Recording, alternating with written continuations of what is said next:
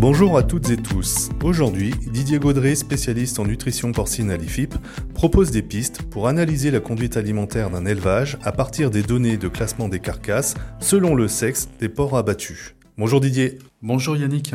En guise d'introduction à notre sujet, nous pouvons rappeler que la grille de classement des porcs tient compte non seulement du poids d'abattage, mais également du TMP. Ces deux critères sont déterminants pour le paiement des éleveurs. Pouvez-vous nous expliquer la signification du TMP et sa méthode de calcul? Oui, bien sûr. Alors le TMP signifie taux de muscle des, pièces. En fait, il s'agit d'un la proportion de muscle estimé de la carcasse, donc un taux de muscle estimé de la carcasse.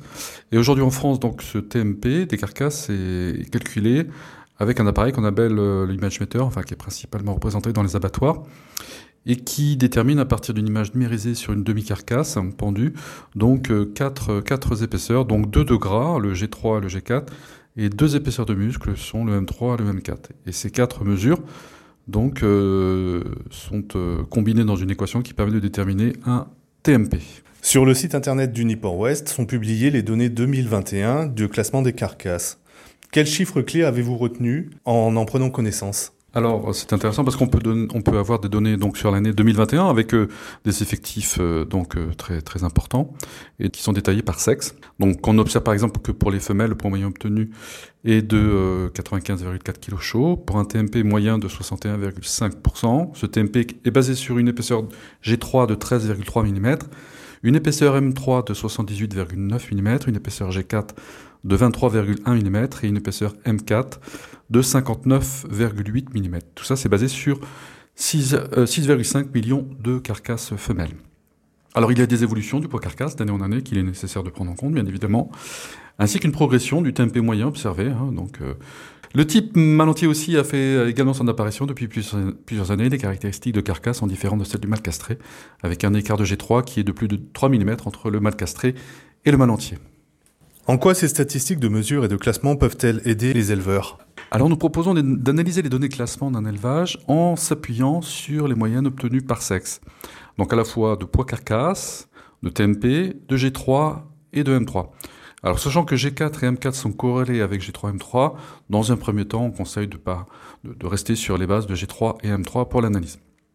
Alors cette analyse doit se faire à partir de données récoltées sur une période minimale de 6 mois une année étant euh, la meilleure période pour analyser ces données, car il y a des variations selon la saison ou la période de l'année. Donc pour cela, il y a deux moyens, soit de reprendre tous les bordereaux de l'année et puis calculer la moyenne des données observées.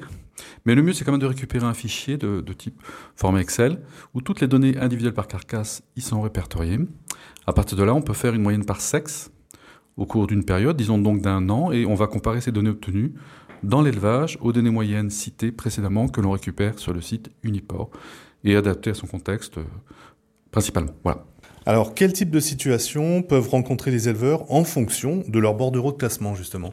Eh bien, ils peuvent observer donc des carcasses trop grasses, ou bien avec une épaisseur de muscle M3 trop faible, ou encore avec un poids carcasse plus faible que la moyenne, voire plus élevé et donc sans compter aussi toutes les combinaisons possibles entre ces différentes caractéristiques. Alors justement, les résultats varient selon les élevages. Euh, par exemple, si le M3 est supérieur à la moyenne et le G3 est inférieur, qu'en pensez-vous Didier? Eh bien c'est le cas idéal, avec un M3 supérieur à la moyenne et un G3 inférieur à la moyenne.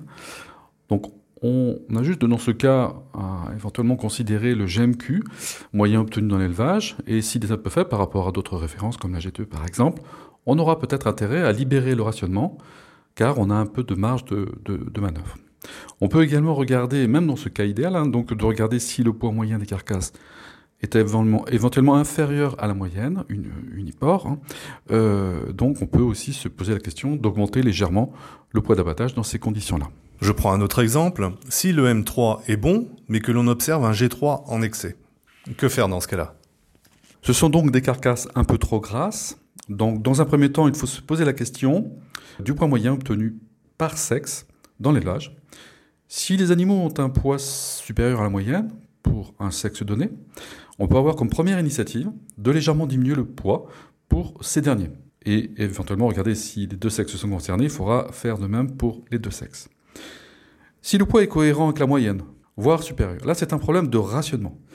Il faut donc diminuer le plafond, par exemple le diminuer de 50 grammes par jour, et il faudra alors se laisser le temps pour observer les modifications.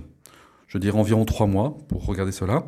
Et observer si au final on se rapproche de l'objectif à atteindre en termes de G3. Et la situation où l'éleveur observe un M3 inférieur à la moyenne et un G3 supérieur, ça semble plus problématique, non? Oui, alors évidemment, il y a forcément euh, des cas où plus problématiques, mais bon, lorsque le, M3 est inférieur à la moyenne, la première chose, indépendamment de l'épaisseur G3, la première chose à regarder, c'est le, le poids moyen, encore une fois, des animaux. Car en général, si on a un M3 inférieur, ça peut se corriger assez facilement par une augmentation du poids carcasse et, donc corriger euh, la valeur M3. Alors ceci dit, il faut avoir euh, effectivement aussi la possibilité euh, d'engraisser de façon plus importante, enfin en tout cas d'augmenter la durée de présence des animaux en engraissement pour pouvoir réaliser ce type de choses, donc sur une semaine, voire une dizaine de jours de présence supplémentaire. Donc il n'est pas question dans ce cas-là de changer quoi que ce soit dans les formes alimentaires ou dans la conduite. Par contre, si cela ne s'améliore pas, il faudra alors revoir l'ensemble de la conduite alimentaire. Donc le plan de rationnement, la succession des aliments aussi, c'est important, la composition et les caractéristiques de l'aliment. Et puis une fois qu'on a vérifié ces points-là, il faudra aller regarder au niveau des conditions sanitaires, du potentiel génétique des animaux, mais ce n'est plus euh, du domaine de la nutrition. Existe-t-il d'autres leviers pour tenter d'améliorer ces valeurs? Oui, alors, il y a, là on a observé simplement les moyennes annuelles par sexe, donc c'est intéressant pour situer globalement l'élevage. Alors on va pouvoir constater des différences par sexe qui vont, par exemple, les mâles vont obtenir des résultats conformes à la moyenne ou supérieurs, alors que les, femelles, les résultats des femelles sont dégradés. Donc là, on pourra se poser la question, si c'est euh, le cas, de séparer éventuellement les sexes pour avoir des plans d'alimentation qui soient adaptés à chaque sexe. Mais il est aussi euh, donc euh, très intéressant d'aller regarder euh, l'évolution des différents critères qu'on a, qu'on a envisagés, donc le poids carcasse, le TMP, le G3 et le M3 par sexe, en cours d'année, au cours des 12 mois de l'année.